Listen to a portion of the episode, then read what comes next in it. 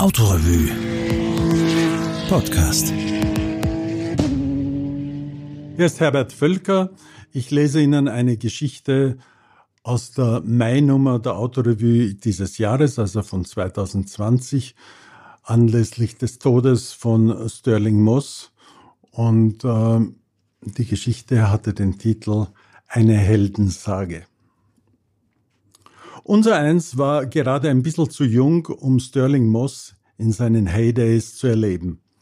So mischte sich dann die Ehrfurcht vor klassischer Größe mit der Freude, ihn im zweiten Leben zu finden. Es war ein Geschenk. Moss erledigte innerhalb von sechs Jugendjahren die Zusammenfassung des englischen Autowesens. Er fuhr Cooper und HWM, Fraser Nash und Morris, Keith Norton und ERA, Sunbeam Talbot, Harford, Humber, BRM und BRP, Jaguar, Aston Martin, Conrad, Sunbeam Alpine, Bristol, Healy Sprite, Ferguson, Fanwell, Lotus. Man fragt sich ja, warum die Engländer so bald mit dem Autobahn aufgehört haben. Aber das führt vielleicht ein bisschen zu weit. 1954 kaufte Moss von seinen ordentlichen Preisgeldern einen Formel 1 Maserati. Was für Zeiten, Halleluja. Und mischte sich damit unter die Werkteams von Mercedes und Ferrari.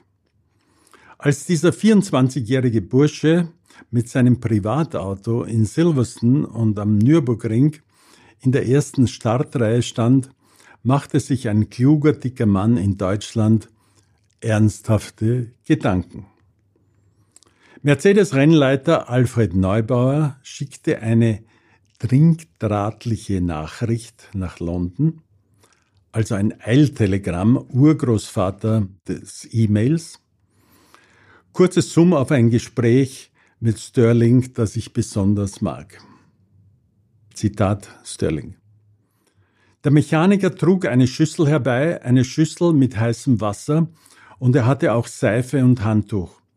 Das war für mich ganz speziell für den jungen Sterling, um die dunkle Schicht abzuwaschen, die der Fahrtwind vom Staub der innenliegenden Bremsen auf mein Gesicht gesprüht hatte. Es war meine erste Testfahrt für Mercedes in Hockenheim, Spätherbst 1954, und es war so eindrucksvoll, dass ich es niemals vergessen könnte.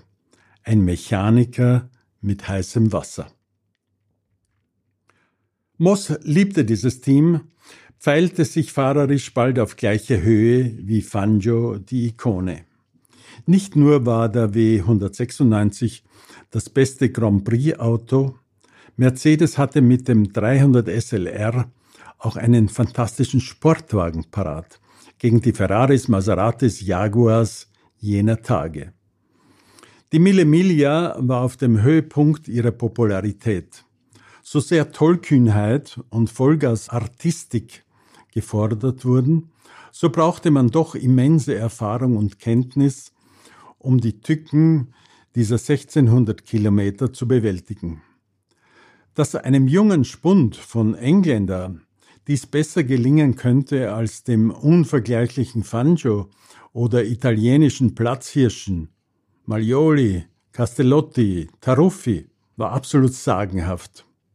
Imponierte den Italienern, entzückte die Welt und machte die Briten trunken.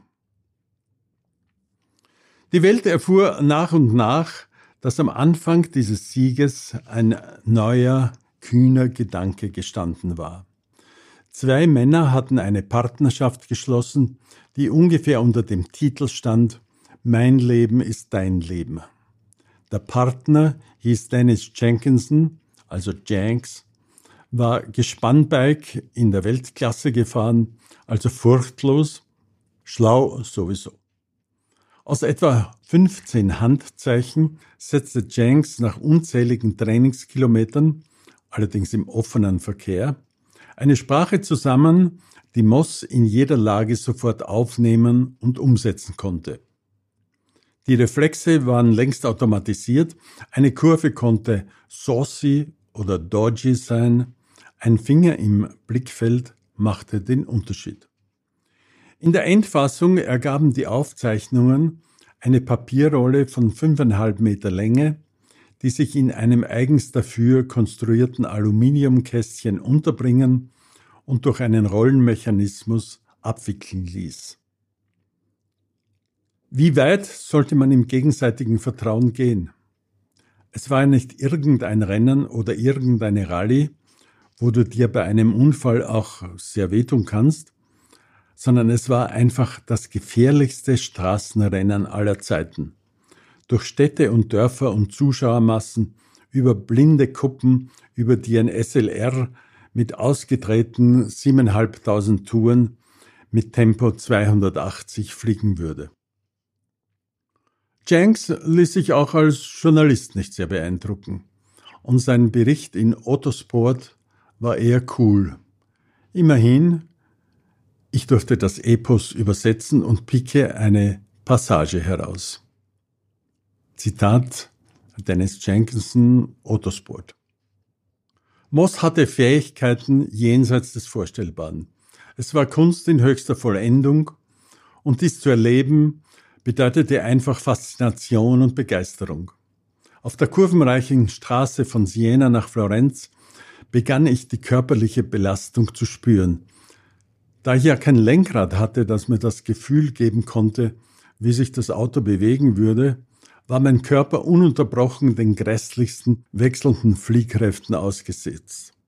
Hitze, Dämpfe und Lärm wurden fast unerträglich, aber ich führte mir neue Energie zu, indem ich Sterling Moss ansah, wie er neben mir saß, völlig entspannt am Lenkrad arbeitend, als ob er gerade Brescia verlassen hätte. Vor uns lagen ein paar der interessantesten Passagen, die wir hart trainiert hatten. Die Vorfreude darauf, Moss auf diesen Stücken, die nun endlich für den Verkehr gesperrt waren, richtig auf Angriff zu erleben, hob mich über alle körperlichen Unbequemlichkeiten hinweg.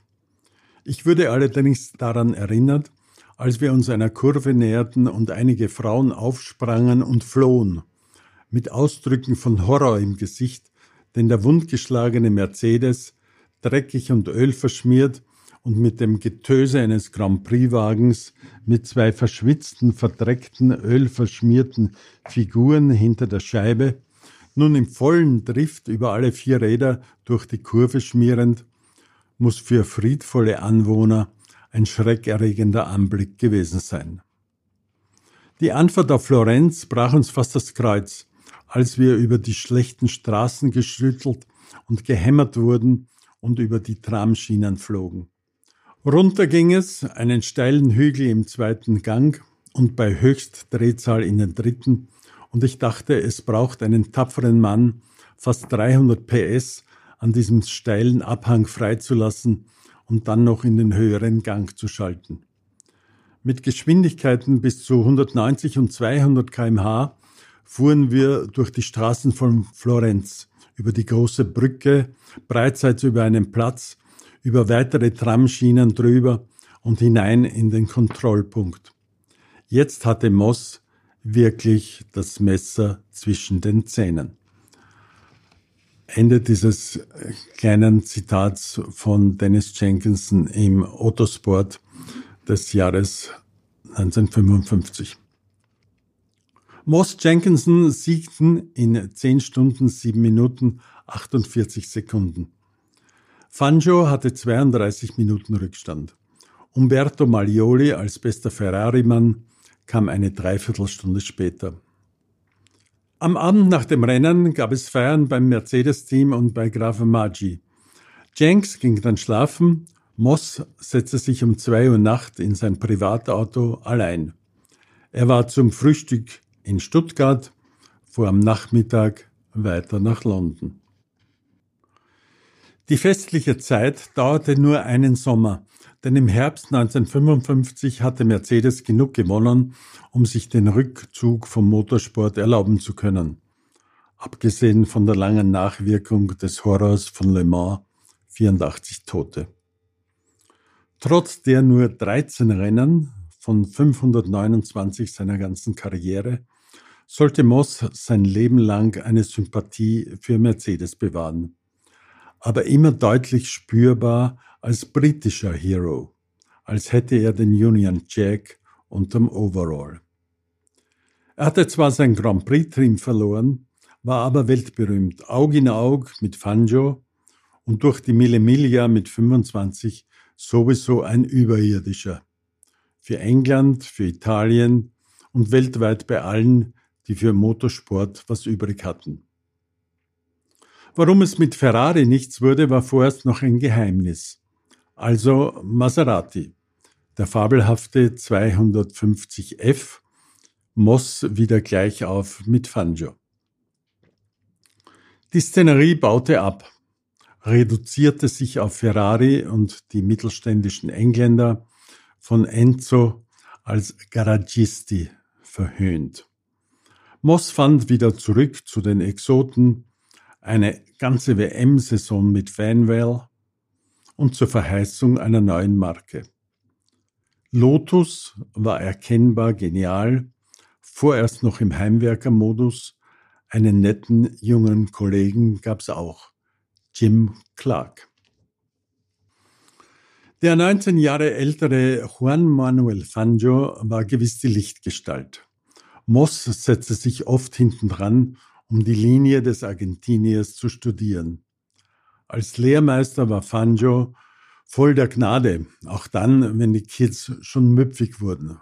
Vom Fahrstil her soll Fangio der elegantere gewesen sein, aber in der Summe der fahrerischen Souveränität waren sie wohl bald gleich auf.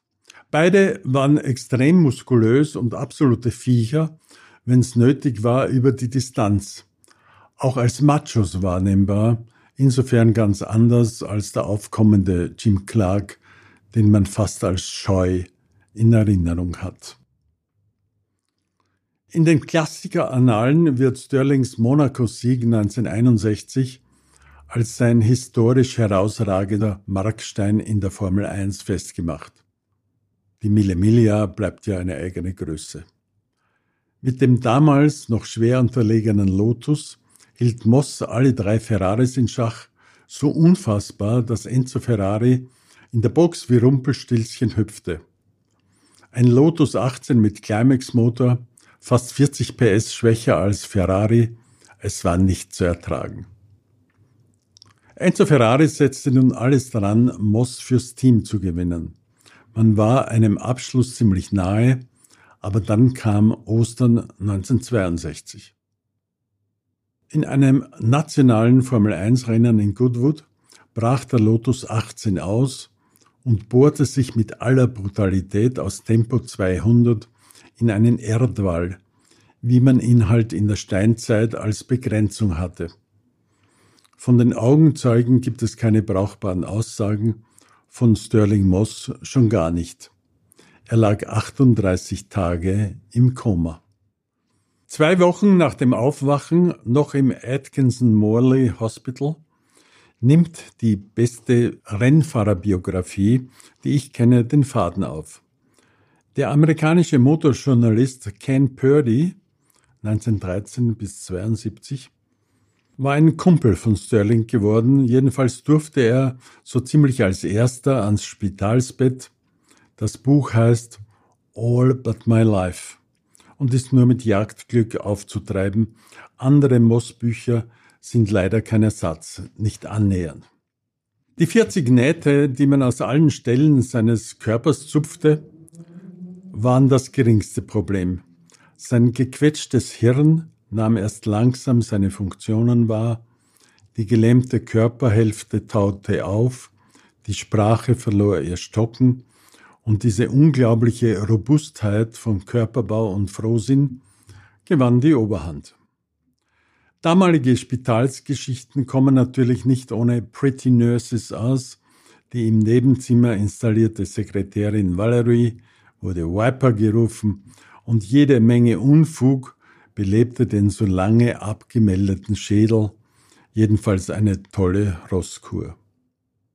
Ken Purdy hatte viele Stunden Zeit, um den Menschen, der sich selber wieder neu entdeckte, in Themen von Kunst und Schönheit zu verstricken.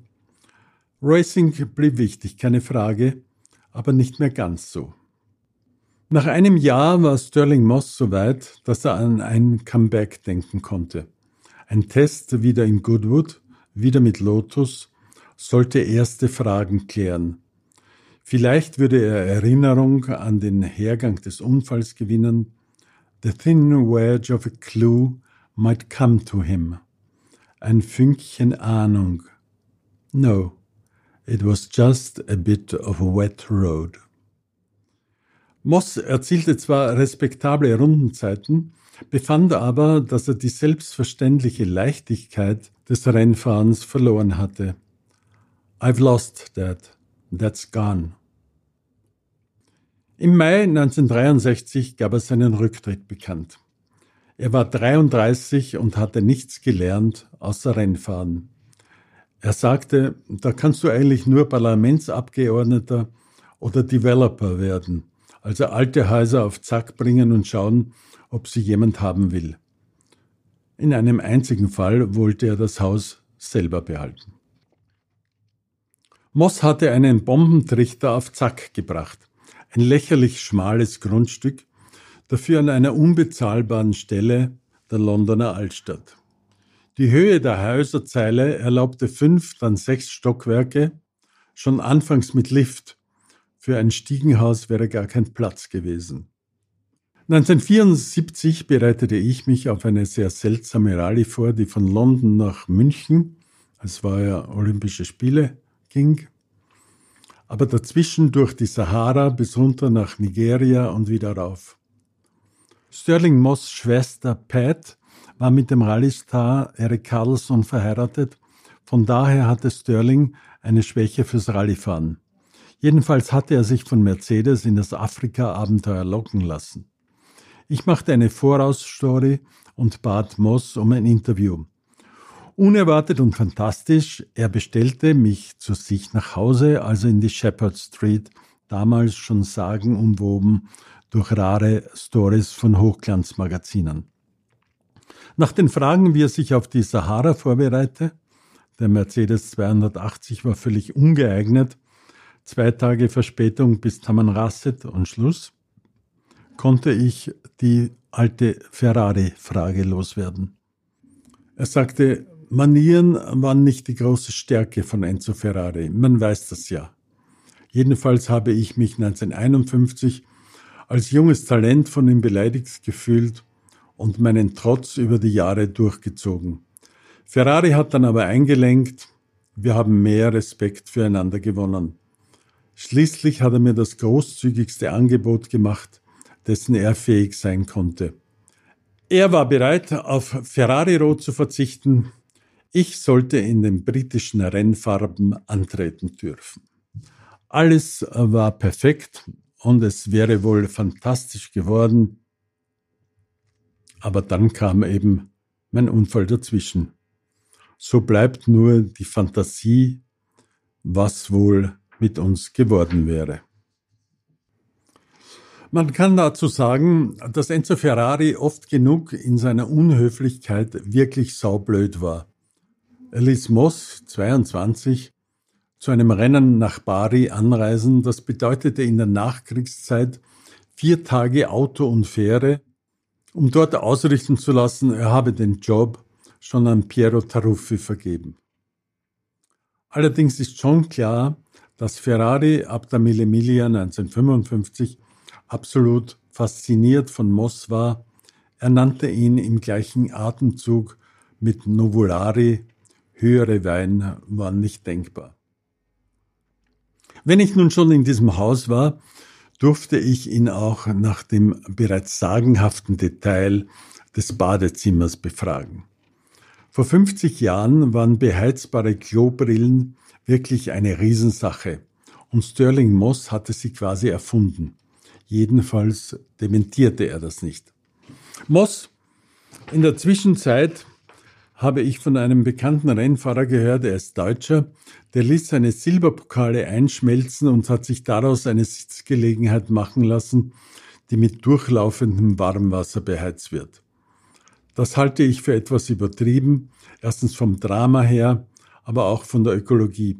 Was ich seinerzeit erfunden habe, ist eine Klobrille mit 6 Volt Heizdraht. Das kostet ziemlich genau einen Penny pro Monat und hält dich warm. Wer das kennt, wird es nicht missen wollen. Life was fun and nice and easy. Mit der neuen synthetischen Art der Formel 1 kam weltweit Sehnsucht nach der klassischen Lebensart des Rennsports auf. Die Preise für Vintage-Rennautos explodierten, Klassikrennen und Klassikshows boomten, Geld war ja wirklich nicht knapp im Umlauf, von Fuji bis Laguna Seca poppte eine neue Szene auf. Fanjo kam nur noch selten aus Argentinien heraus. Sterling Moss war der King. Er tanzte wahrlich nicht auf jedem Kirtag, war aber für Pebble Beach nicht so billig und für die Stätten seiner alten Clubrennen nicht zu teuer. Die Figur Moss war schon sprichwörtlich geworden. Polizisten, die in England einen Schnellfahrer aufhielten, knurrten, Who do you think you are, Sterling Moss? Und wenn sie Sterling Moss selber schnappten, war es am nächsten Tag Headline im Daily Express. Ich habe eine seiner Antworten so aufgeschrieben. Die Boulevardpresse machte so ein Riesentheater, dass man glauben musste, ich würde öfter eingesperrt. Dabei haben sie mir bloß zweimal den Führerschein eingezogen. Einmal war ich wohl etwas zu schnell, aber das zweite Mal ging es nur darum, dass ich eine Markierungslinie im Blackwall-Tunnel überfahren haben soll. Das interessiert die Polizei nur dann, wenn sie sagen können, sie haben Sterling Moss gefasst. 1995 kam Helmut Zwickler auf die Idee, Sterling Moss zur Einstal Klassik einzuladen. Mercedes würde dafür ein rumbeladenes Auto aus dem Museum holen und Zwickl sagte, er wisse einen ortskundigen Beifahrer, schlau und verlässlich, also mm, mich. Ich war von Anfang an dabei gewesen, hatte vage Kenntnis und wusste, wo bei der Stoppuhr der Knopf ist. Moss war grundsätzlich bereit und erwähnte bloß, dass es so und so viel Pfund, rund 50.000 Schilling koste, wenn er einen Journalisten im Auto hätte. Und? Wenn ich mit meiner Frau fahren kann, ist es gratis. Zwickel dachte ungefähr eine Sekunde angestrengt nach und sagte, wir freuen uns auf deine Frau. Es kam alles bestens. Ich landete bei Jochen Maas, auch unterm Schirm von Mercedes Classic. Wir fuhren wohl zehnmal zusammen. Ein paar Mal wurde ich an John Surtees verliehen. Wir waren immer gemeinsam im Team mit Moss und es war hetzig wie im Skikurs. In diesen goldenen Zeiten rückten die Autowerke noch ihre besten Museumsstücke heraus. So kam ich zu den unglaublichsten Autos, vom Dampfhammer SSK bis zum Carrera Mexico Auto. Als Höhepunkt erlebten John und ich sogar den unvergleichlichen SLR mit Startnummer 722 für John und mich. Keine Kopie, sondern tatsächlich das Siegerauto der Mille Miglia. Was wir zu Beginn dieser 15 Jahre unserer Heydays noch nicht so wirklich gewusst hatten, Sterlings Frau Susi war ein Hammer. Dass sie mit Navigation und Halder sowieso viel besser zurechtkam als meiner eins, geschenkt. Susi Moss war aber auch der Mittelpunkt der Freude in diesen sorglosen Tagen des Autofahrens im letzten Paradies, wie Zwickel gern übers Enstal redete. Susi war 24 Jahre jünger als Sterling und von einer Herzlichkeit, die uns verzauberte. Den Champ sowieso, offensichtlich jeden Tag. In Tagen der beschränkten Gastlichkeit wollen Sie sich eine Geschichte vom Gasthof Post in Schladming hören. Bei der Nachtrast, hallo, warmes Buffet, hatte unser Teamkollege Plätze für Jochen Maas und mich. Das geht dann so, du steigst aus dem Auto, kommst in die Kneipe und Sterling Moss sagt, You have to try the Somisen. Und du sagst, Somisen? Are you sure, Sterling? Moss, absolutely. Ich strich dreimal ums Buffet. Dann sagte ich zögernd zu einer Dirndlträgerin, Can I have a bit of Somisen? Oh yes, Sir, sagte sie wonniglich. Und ich kehrte selbstverständlich mit einer Saumeise und Kraut und Erdäpfel an den Tisch zurück.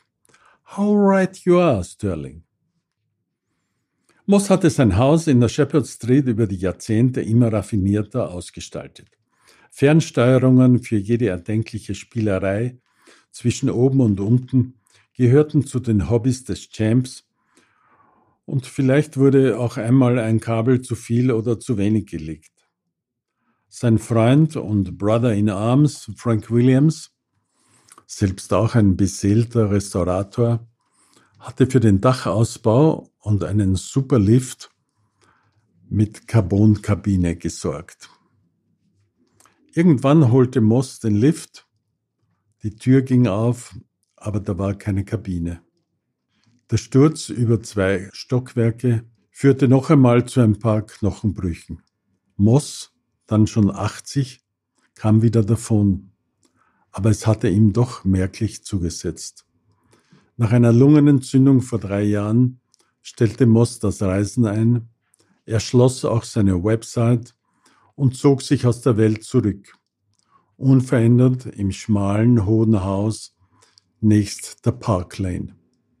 Natürlich war Susi da. Wir trauern um einen Freund und nach Fanjo die letzte Heldenfigur der Rennsportklassik. Schon am Sprung zur Moderne, just mit jenem Lotus, der dann an der falschen Stelle einschlug. Das Book of Fame hält fest, dass seine Mille Miglia von 1955 von überwiegend vielen Menschen, die den Überblick haben, als die herausragendste All-Time-Performance eines Rennfahrers gehandelt wird. Auch wenn jeder kapiert, dass man zum Beispiel Nuvolari nicht ernsthaft mit Jim Clark vergleichen könnte. Eher Fangio mit Moss. Die waren wohl auf gleicher Höhe. Allerdings wurde Fangio fünfmal Weltmeister. Moss nie. Etwa auf die stolze Art, wie Philip Roth nie den Nobelpreis kriegte. Viermal WM-Zweiter, woran hing's?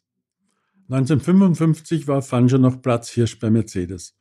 1956 war Maserati schwächer als Ferrari. 1957 war Moss im vorerst falschen Auto, das war der Fanwell. Und 1958 schenkte er den Titel aus nobler Gäste sozusagen freiwillig her. Eine lange Geschichte jedenfalls wurde Mike Hawthorne Weltmeister mit einem Punkt Vorsprung dann dreimal Dritter in der Weltmeisterschaft. Die Statistik wurde langsam fad. Tausend Nachrufe. Am kenntnisreichsten natürlich in den britischen Medien. Er wandelte Niederlagen in Lebensfreude. War eine Headline, die mir auffiel. Stimmt ja. Sterling Moss war wahrlich nicht sentimental. Er war auch ein Ladies Man, aber in dritter Ehe hatte er eine Frau gewonnen, die ihn nicht zähmen wollte, und das hat auf fantastische Weise funktioniert. Manche englische Kommentatoren kamen noch darauf zu reden, welch toller Mischung er wohl seine Talente verdankte. Die jüdische Linie väterlicherseits, Moss ergab sich aus Moses, und der schottische Zweig der pferdenärrischen Mutter ein Aspekt, der mir nie so aufgefallen war. Allerdings hatte Ken Purdy durchaus erzählt, wie Sterling sich im Internat gegen die englische Variante der Anfeindungen durchsetzen musste, wie der kurze, aber zum Glück stabil gebaute Kerl früh gelernt hatte, einen Punch zu setzen. Vieles vom Witz des reifen Moss lässt sich dann ganz gut erklären. Lady Susie sagte zu seinem 80. Geburtstag, er ist der witzigste junge Mann, den ich kenne. Dann hatte er noch zehn Jahre, in denen er langsam leiser wurde. Im Enstal fuhr er nicht mehr die ganze Rallye, zeigte sich aber noch den Fans. Zu seinem Tod waren die Sätze von Susie Moss in Englands Medien hunderttausendfach zu lesen man muss sie trotzdem wiederholen. He died just as he lived, looked great. He was simply tired in the end, and he just closed his beautiful eyes, and that was that.